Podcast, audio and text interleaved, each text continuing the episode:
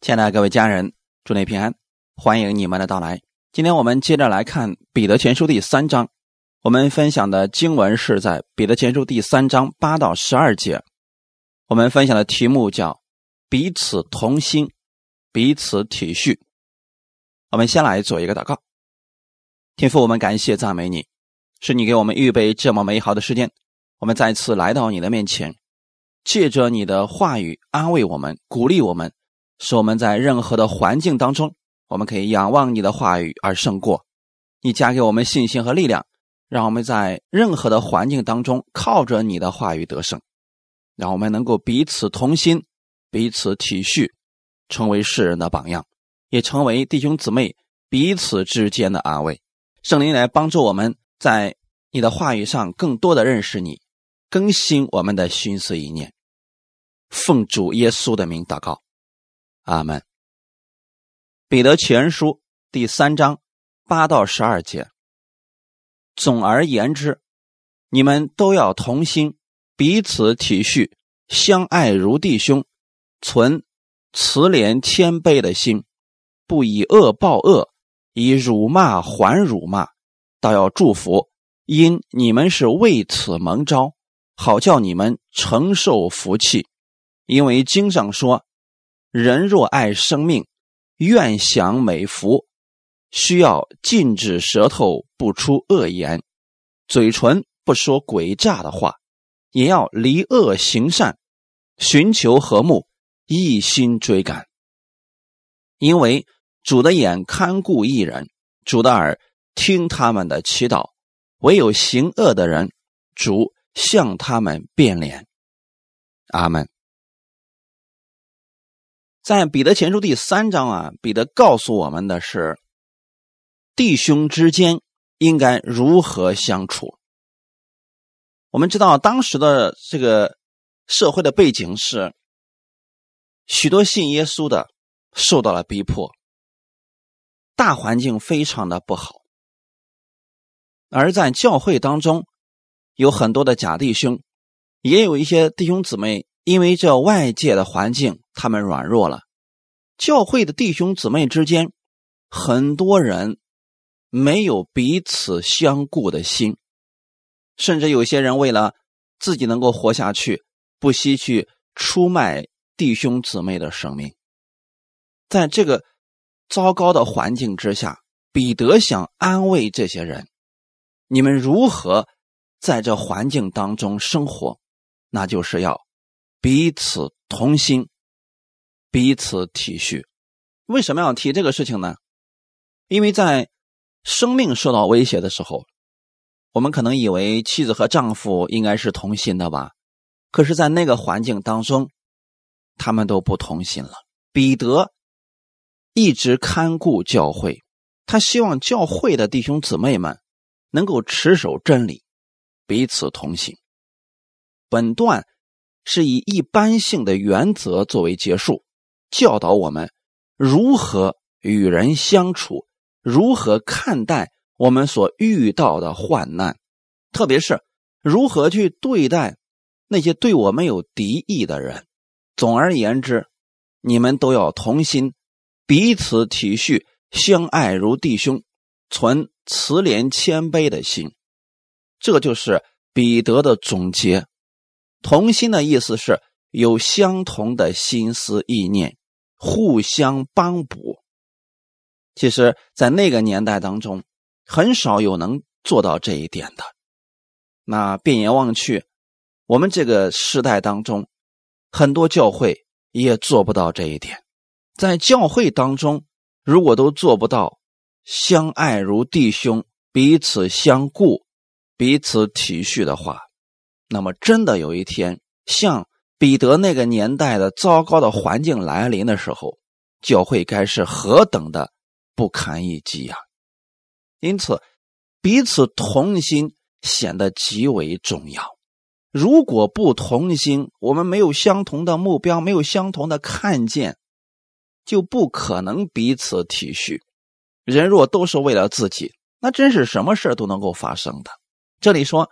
相爱如弟兄，是指亲爱较重的弟兄；慈怜原文的意思是同情、关心，就是我们在外界环境不好，不只是在心里边要同情、关心弟兄，更要在行动上表现出来，要在情感上显出连续的心，不能世人冷漠，我们也变得冷漠。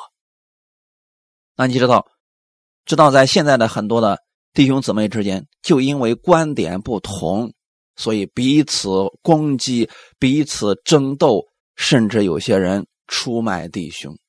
这样的人将来有一天在神面前，如何能够抬起头来站立得住呢？所以我们要真正的明白教会是什么，那是被耶稣用他的宝血所赎买回来的一群人。我们都是耶稣用重价买回来的，因此弟兄之间应当是相爱的，彼此相爱的。我们看第九节，不以恶报恶，以辱骂还辱骂，倒要祝福。第九节的意思是告诉我们如何在这个困境当中、患难当中去生活。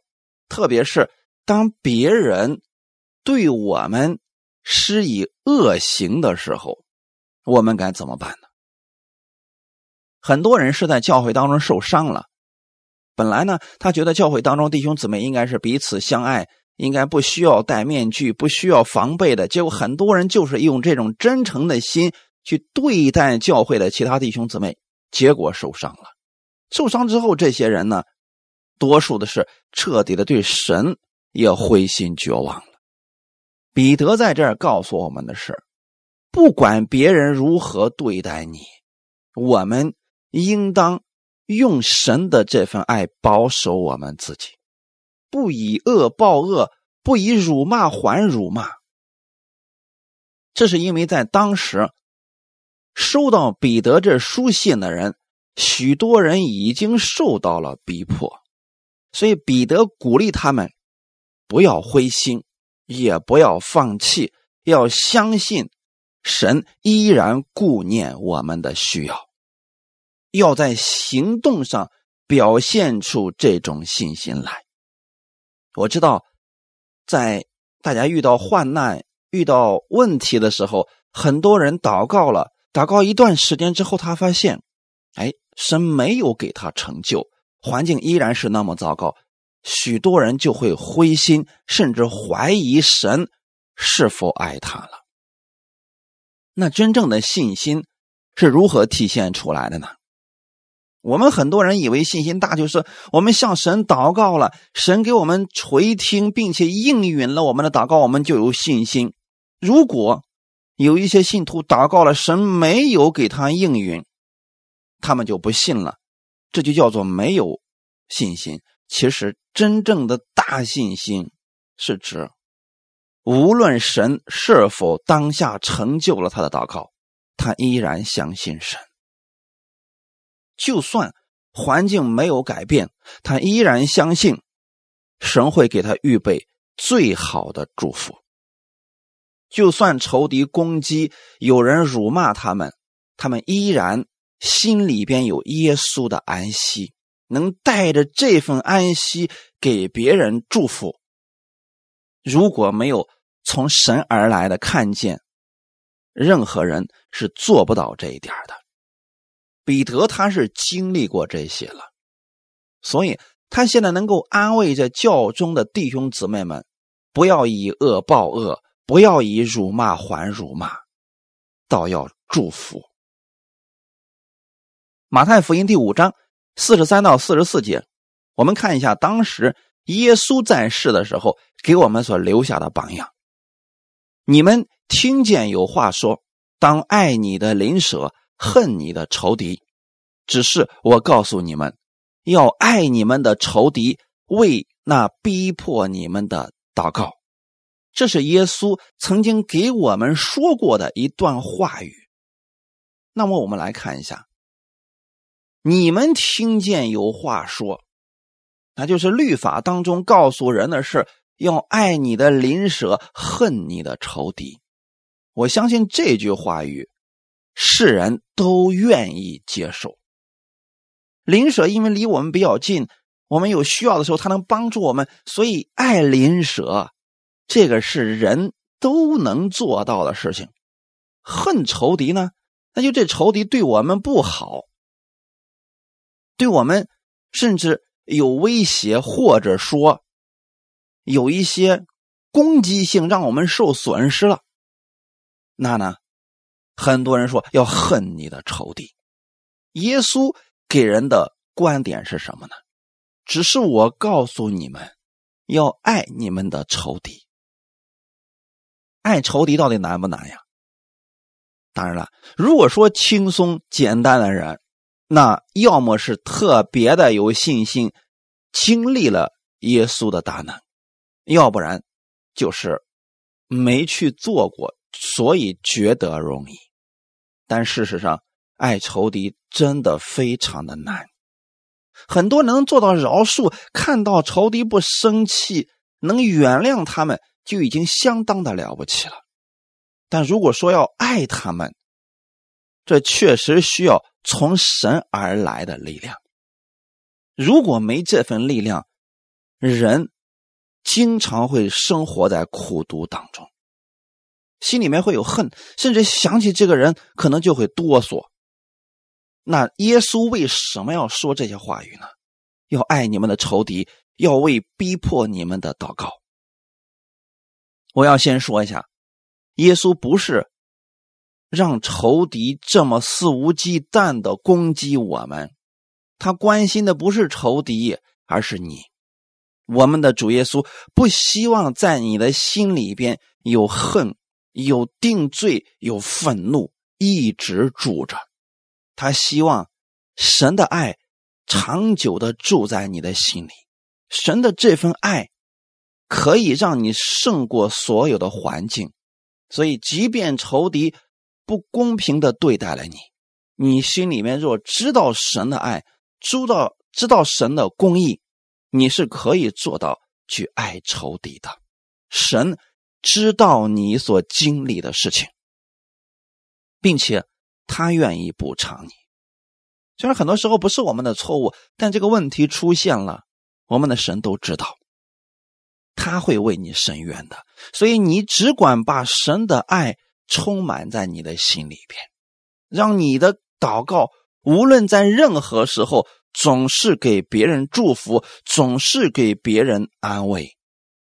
哈利路亚，这就有了体恤别人的心了。基督徒。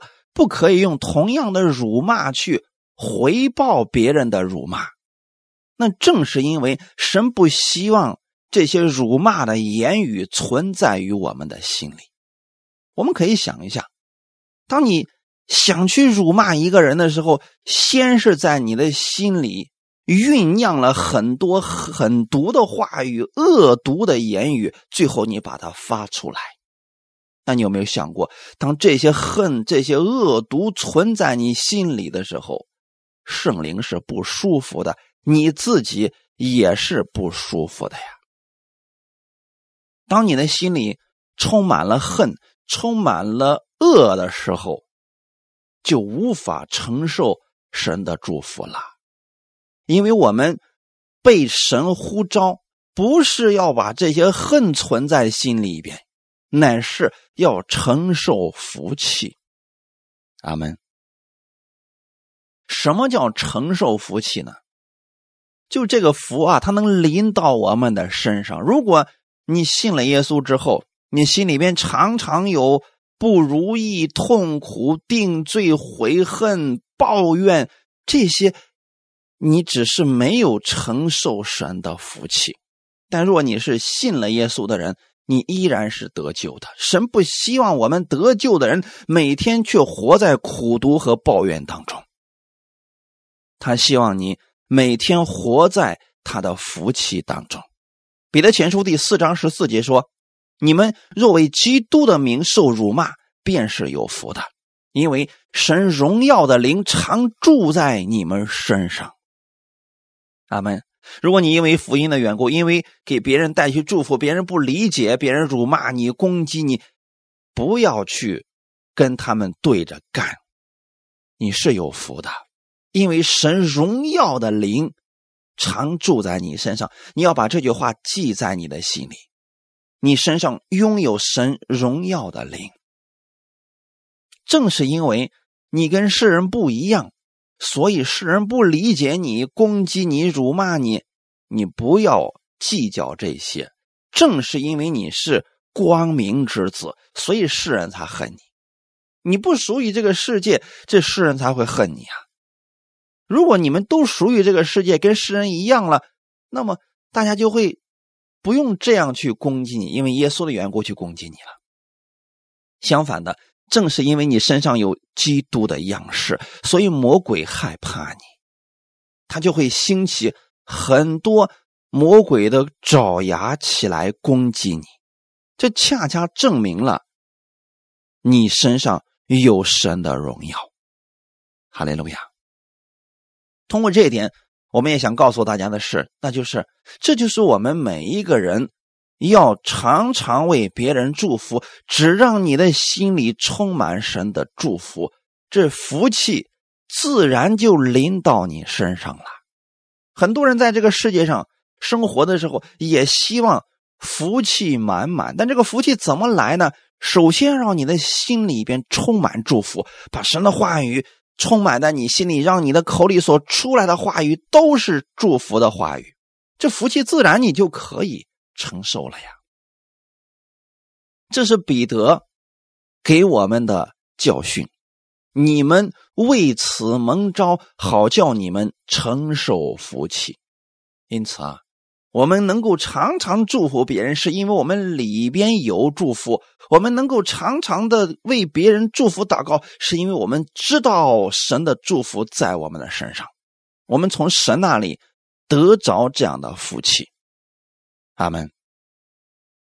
约翰福音第十三章十六到十七节，我实实在在的告诉你们：仆人不能大于主人，差人也不能大于拆他的人。你们既知道这事，若是去行，就有福了。耶稣在这个世界上，让我们看到了什么是有福的人，他是神的儿子。他在这个世界上传福音的时候，也并不是所有人都积极的欢迎、理解他、认可他。但是呢，他知道自己是谁，他不断的给人祝福，把生命给人。今天我们是基督的门徒，我们也应当如此。那么，当我们去做这些事情的时候，传福音的时候，我们也不要指望所有人都理解我们、支持我们。也会遇到这些糟糕的环境，别人的不理解、羞辱等等，这些是很正常的。因为连耶稣都临到了这样的事情，我们是耶稣的学生，仆人不能大于主人，差人也不能大于差他的人。意思就是说，我们看耶稣如何去做，我们就去如何做就好了。既然耶稣是一个蒙福的人，那我们就去做耶稣所做的事情，这样。我们就可以承受福气了。很多信徒啊，他只是知道，在天上神给他们预留了许许多多属灵的福气，但是却没有承受。这是什么意思呢？我用圣经当中的一些例子给大家讲明一下。你看，神让摩西带领以色列百姓出埃及，就是让他们进入到流难与密的迦南之地。那是神的应许之地，可是事实是，第一代的以色列百姓并没有进入这应许之地，他们倒闭在旷野了。他们倒闭在旷野的原因是什么呢？就是因为他们不信。这里的不信，不是说他们不得救，他们不相信有神。这一点，我相信。很多的信徒都是认可这一点的，基本上他们能够信耶稣，就知道这个世界上有神，他的名字叫耶稣，也知道耶稣在十字架上为我们的罪流血牺牲，这些他们都知道了，所以他们是得救的人。但是有一些信徒真的就像在旷野倒闭的以色列百姓一样，这群以色列百姓没有进入迦南，是因为他们不相信神能把他们带入迦南。他们在旷野死掉了，是因为他们一直认为他们进不去，他们只能死在旷野。最后，这事儿还真的就成了。如果我们作为神的儿女，我们常常抱怨、灰心、绝望，认为不可能有好事发生在我们身上，这疾病不可能好了，这个我的经济不可能翻转了。如果我们常常这样想的话，我们确实看不到福气临到我们身上，承受不了这个祝福了。那最好的方式是什么呢？就像约书亚和加勒一样。他跟当时的第一代以色列百姓经历了同样的问题，但是这两位他们始终相信神一定能带领我们进入迦南。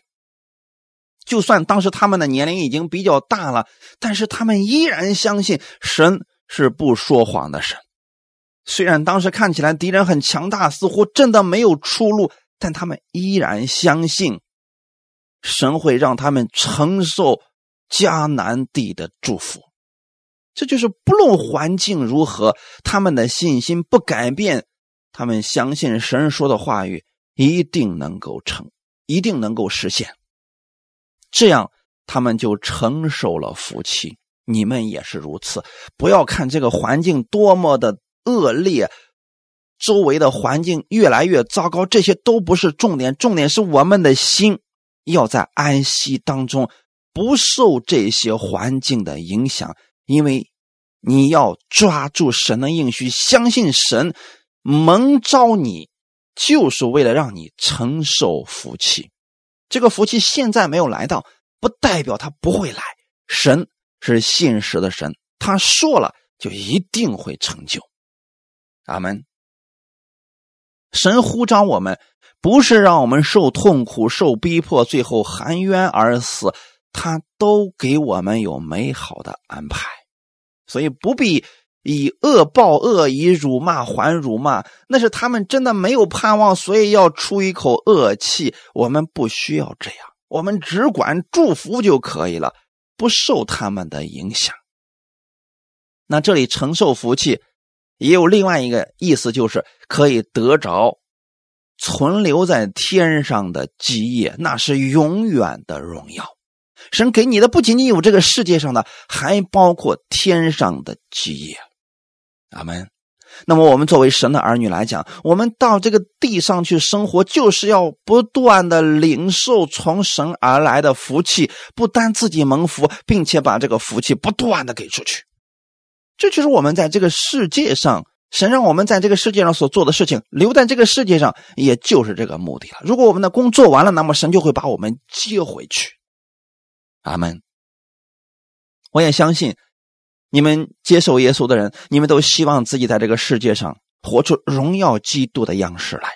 那么，就先从我们的口为别人祝福开始。就算别人攻击我们、辱骂我们、不理解我们，我们的口不要。有别的东西，就有祝福不断的从我们的心里传递出去就可以了。有人说我这个做不到呀，那怎么办呢？就需要你去不断的默想耶稣给你的爱，耶稣在十字架上到底为你做了什么？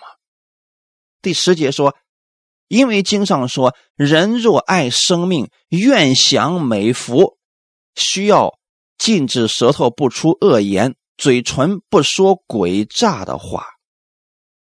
谁愿意爱生命，看见好日子，愿享美福？原文的意思很直接，就是看见美好的日子。我相信你们接受耶稣，没有人说啊，我信耶稣就是为了更痛苦，就是为了每天都呃过这个糟糕的日子。没有人愿意这样的。你们愿意得着基督的生命，愿意看见好日子，那就需要按照神的话语来做，那就是禁止舌头不出恶言。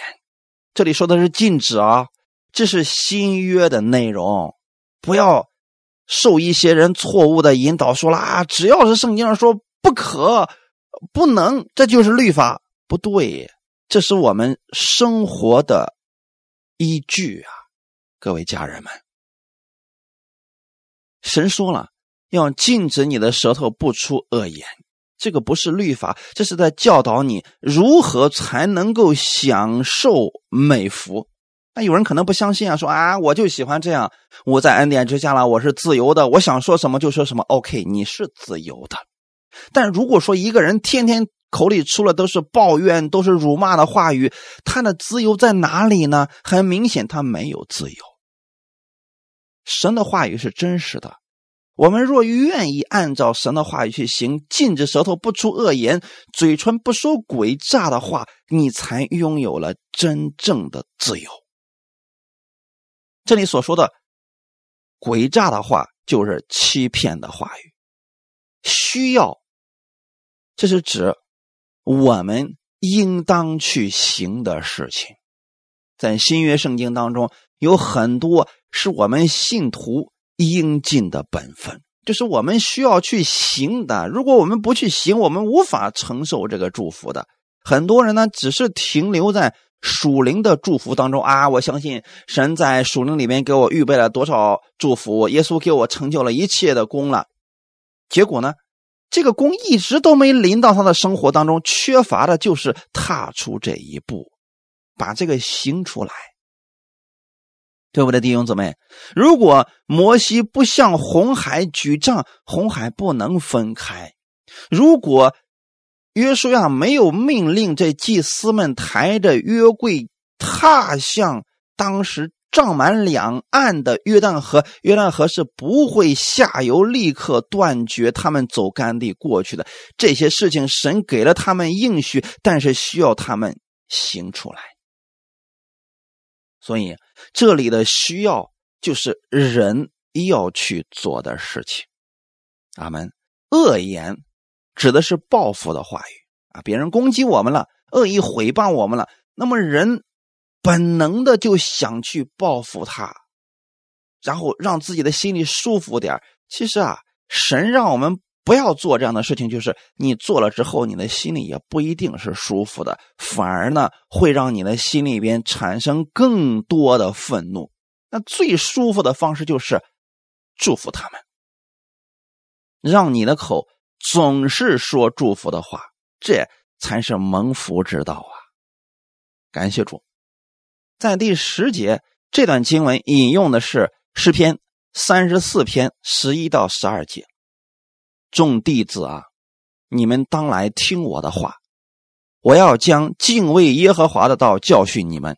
有何人喜好存活、爱慕长寿、得享美福？这段经文，我想大家肯定是能够理解的。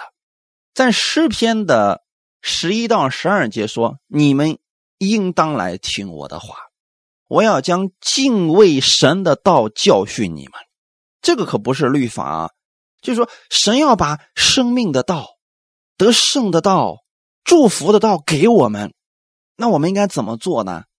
领受它就可以了。有什么样的人喜好存活、爱慕长寿、得享美福呢？那个人是不是你呢？如果你愿意有生命，并且在这个世界上。长寿、有生命、得享美福的生活着，那该怎么样呢？那就是需要禁止舌头不出恶言，嘴唇不说诡诈的话。这样的人在世上啊，首先是身体好，其次是每天那心里边也是舒坦的。这样的人一定是享美福的，对吗？一个人他的言语。是什么就能显出他是一个什么样的人？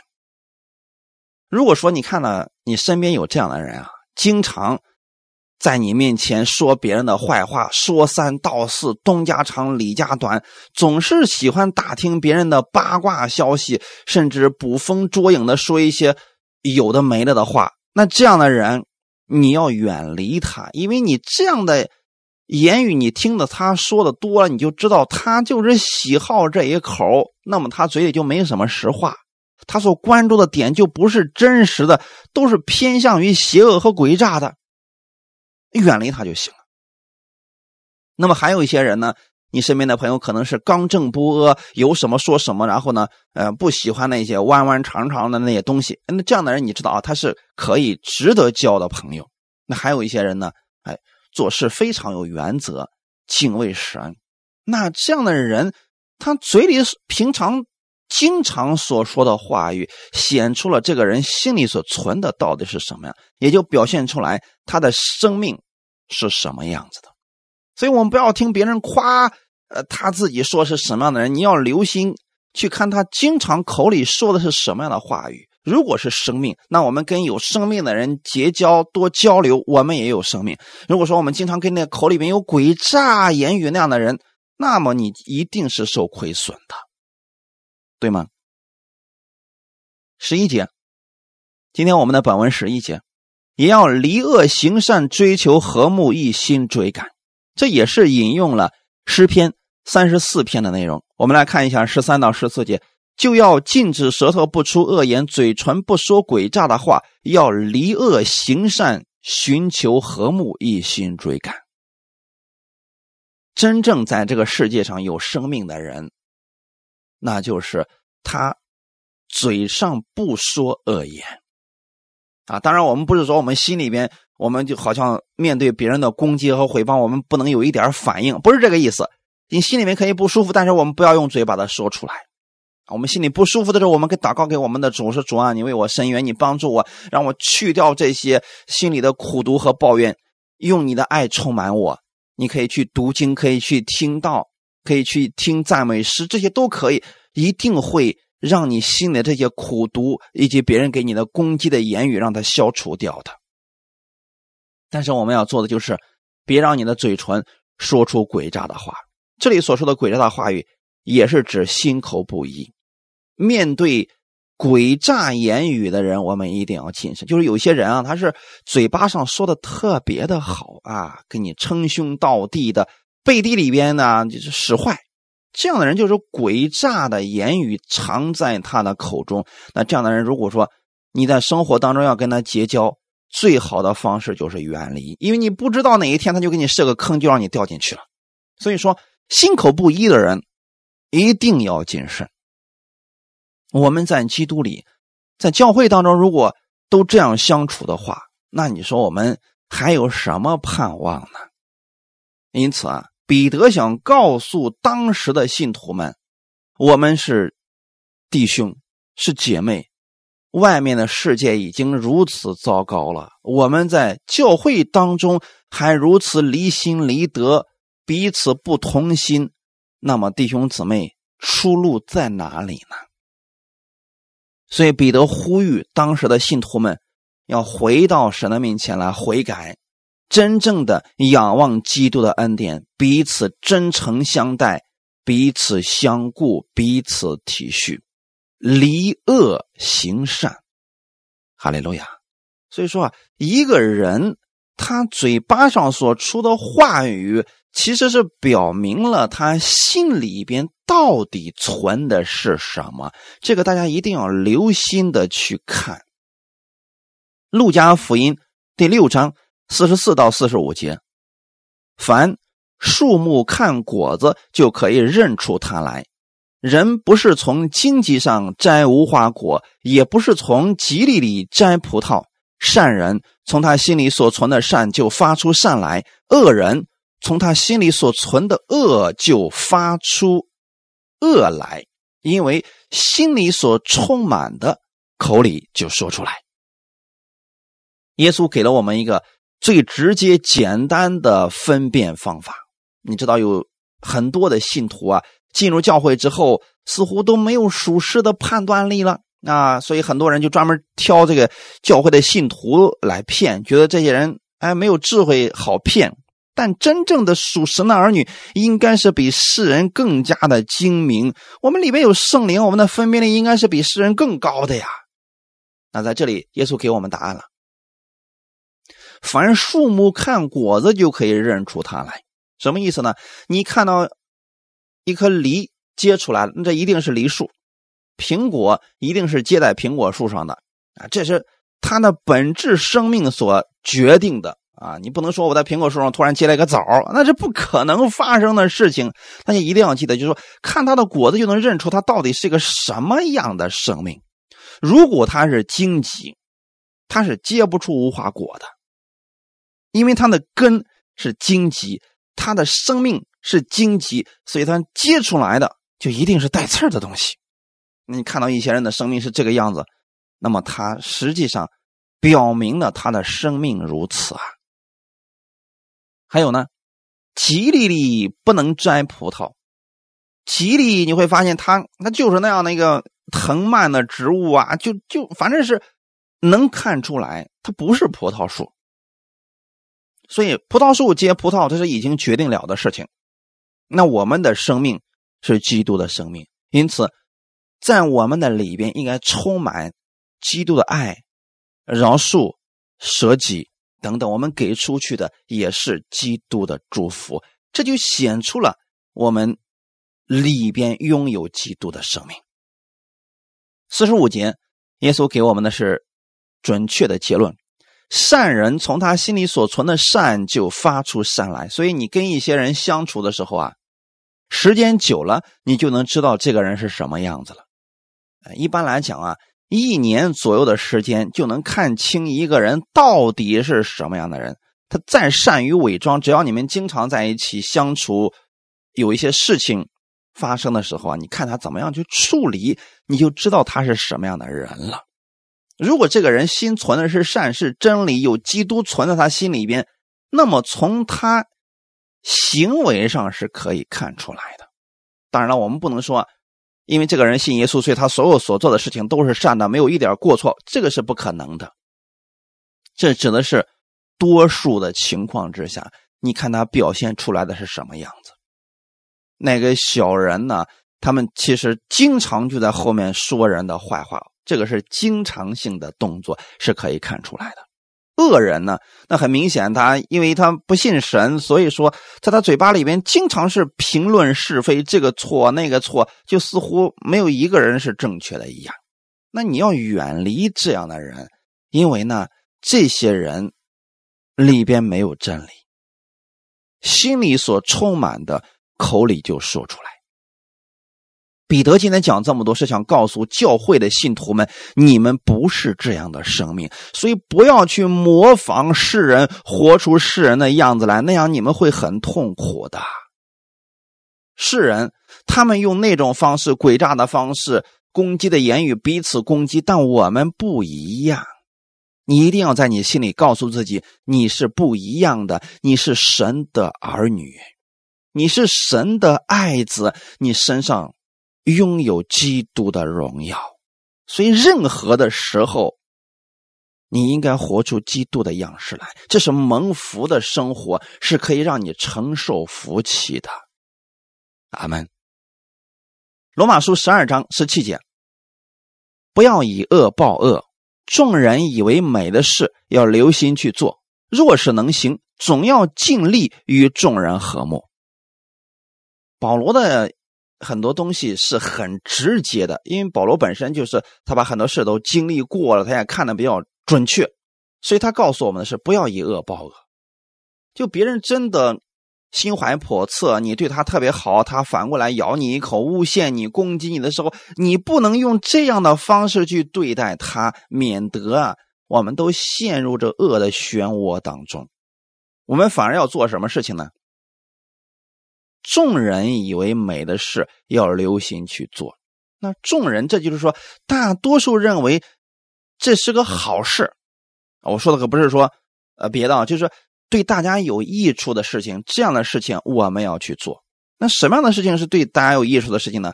经常去赞美别人，看到别人的优点说出来，祝福别人，这是美事。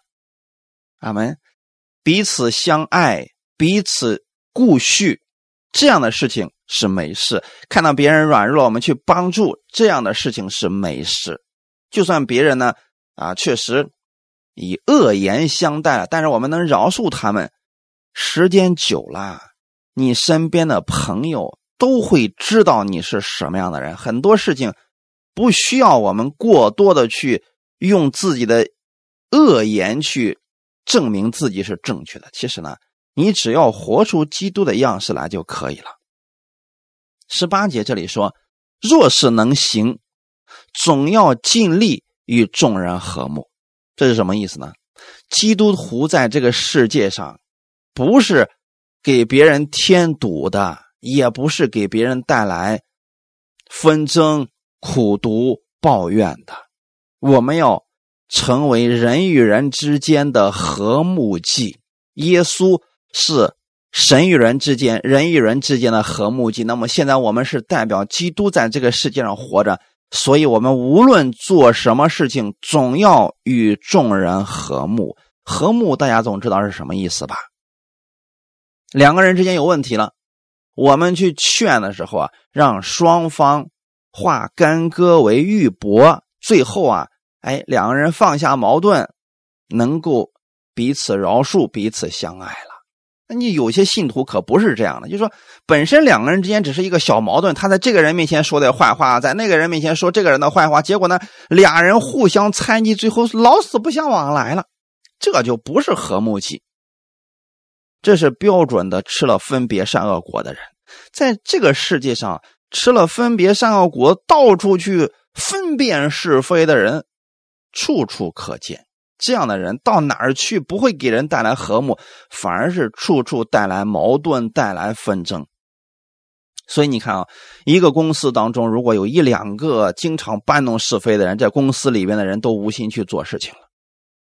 啊，如果说一个教会当中有一两个这么老是传这种啊这个流言蜚语的人，整个教会大家就彼此不信任了，一样的呀。所以我们不能做这样的人。我们应该从神那儿领受他的爱，彼此同心，彼此相爱。阿门。特别是在末世的时候，在外界的环境都不好的时候，本身仇敌都一直窥探着我们，伺机想攻击我们呢。结果这好了，这里边的这些人还不还不彼此相爱，那你说力量从哪里来呀？所以说啊。作为信徒，我们真的应该彼此相爱，因为本身我们在这个世界上活的就不像世人那个样子，本身这啊力量就比较弱，不去依靠神，我们真的就无法站立起来的。那么更多的时候，我们是需要弟兄姊妹之间彼此扶持、彼此搀拉的，这就是教会存在的意义了。因为神知道我们可能会有软弱，在我们软弱遇到环境的时候，教会的功用就体现出来，那就是。帮助软弱的人，彼此同心，彼此相爱。那如果教会起不到这个作用，大家都在黑暗当中了。那如果教会这一群人呢，真的能够做到彼此相爱、彼此接纳的话，那么他就会像黑暗当中的一盏明灯一样，给很多人带来盼望，带来亮光的。我愿意弟兄姊妹，不管别人怎么样生活，你应当如此。阿门。彼得期望在那个乱世当中，信徒们能彼此相爱，这样我们才能共度难关。那我劝大家，在这个时代当中，我们要持守真理，彼此同心，彼此相爱。阿门。最后，我们看一段经文，诗篇三十四篇十五到十七节。耶和华的眼目看顾一人，他的耳朵听他们的呼求。耶和华向行恶的人变脸，要从世上除灭他们的名号。一人呼求，耶和华听见了，便救他们脱离一切患难。这段经文被彼得引用了，就是彼得前书第三章十二节的内容。因为主的眼看顾一人，主的耳听他们的祈祷。唯有行恶的人，主向他们变脸。这两段经文意思是是一样的，那我们去透过看诗篇三十四篇，是更容易能看明白神的意思到底是什么。耶和华的眼目看顾一人，你今天信了耶稣了，你知道耶稣在十字架上为你的罪流血牺牲了，所以耶稣的义在你身上，你被称为是义人。那么神的眼目就一直看顾着你在这个地上所受的这些委屈，神是知道的。神会在适合的时候，除去你这些羞辱，除去别人给你的这些回报，把你高举起来的。阿门！你要相信神的眼目一直在看顾着你。所以目前虽然说你受了委屈了，但神知道。你不要觉得说这个没有人知道。神是知道的，他的耳朵听他们的呼求。你可以把这个“他们”换成你，神的耳朵听你的呼求。所以，我们心里面有委屈的时候，我们不是要自己忍受，是要告诉我们的主主啊，我的心里不舒服，请你帮助我，我软弱了，我现在这个环境我胜不过，请你加给我力量，都是可以向他来呼求的。神会给你开出路，会加给你力量的。阿门。同时呢，你也要相信我们的神。是公义的神，是审判的主。耶和华向行恶的人变脸，所以你不要去变脸了呀，因为神会向他们变脸，那么你就不要去做了嘛。你看，如果说人辱骂我们，我们去辱骂他们，好彼此骂起来，骂到最后好俩人打起来呢，这样对我们没有任何的益处，非然让我们肚里生一肚子气。那如果说我们把这个事情交给我们的神，让神来伸冤，这样事情就很简单。如果神出手的话。那结果肯定比你要强的太多呀！耶和华向行恶的人变脸，就是你真的心里边过不去这个事情，让神来做吧。神要做什么事情呢？从世上除灭他们的名号，这就是我们的神彻底解决事情的方法。所以啊，那些恶人的蹦跶只是一时的啊，我们要持守神的话语而生活。十七节说。一人呼求，耶和华听见了，所以你们要向神呼求。遇到患难、遇到委屈、遇到逼迫，要向神呼求，神能听见，并且他要救你脱离一切患难。阿门。不管今年这个日子会如何，也许很多人说我活得很艰难，我不知道出路在哪里，要呼求神。神听见了，他会给你智慧，给你力量，胜过你现在的问题。但你要做什么呢？踏出这一步，不要让你的嘴巴说出这些负面的话语，不要让你的心里面充满这些苦毒的言语，要多去读神的话语，让神的真理充满你心里边。你拥有了智慧，神用圣灵带领你一步一步往前走，你就知道如何去行了。阿门。要相信主的眼看顾你，他的耳听你的祷告，这是我们应该去持守的部分。阿门。所以，透过今天的本文，我们知道说，彼得希望当时的信徒们在糟糕的环境之下，能够彼此同心，彼此体恤。那今天我们这个时代当中，更需要如此呀。幕后的日子，你会发现人心冷漠，人与人之间没有亲情，没有信任。在这个时候，如果教会的弟兄姊妹之间还是这个样子的话，那么我们的出路，我们的盼望到底在哪里呢？因此，不管别人怎么样去信这位主，也许他们攻击你说你是什么什么，这个不重要，重要的是你知道你所信的是真理，是符合神的话语，那么你就持守它，呼求神，神会给你预备新的道路。神会给你预备新的朋友，神会给你预备真正可以彼此相爱、彼此同心、彼此体恤的人。感谢赞美主！就算你现在受委屈了，你要向我们的主来祷告。你知道他一定会为你伸冤，带领你走向更高之地。感谢主！好，今天我们分享到这里，我们一起来祷告。天父，我们感谢赞美你，谢谢你借着彼得的口来安慰我们。很多时候，我们觉得我们受委屈了、受诽谤了，我们总是想证明一下我们是无辜的，我们不是那样的。但今天彼得的话语告诉我们，无需如此。我们禁止舌头不出恶言，不去跟别人争论，不说诡诈的话语。我们寻求和睦，一心追赶。我们相信你看顾，你看顾我这个艺人，你的耳也听我的祷告，你会为我伸冤，你会为我开出路。我相信以撒当年他能够有这样的心胸，神你让他找到了宽阔之地。今天我也可以享受以撒那样的祝福，请把耶稣的这样的美好的心意放在我里边，让我每天通过神的真理来装备自己，更多的认识你，赐给我彼此相爱的心，让我能够去爱教会的弟兄姊妹，无论他们如何对待我，我愿意领受基督的爱，活出这份爱。哈利路亚，一切荣耀都归给你，奉主耶稣的名祷告，阿门。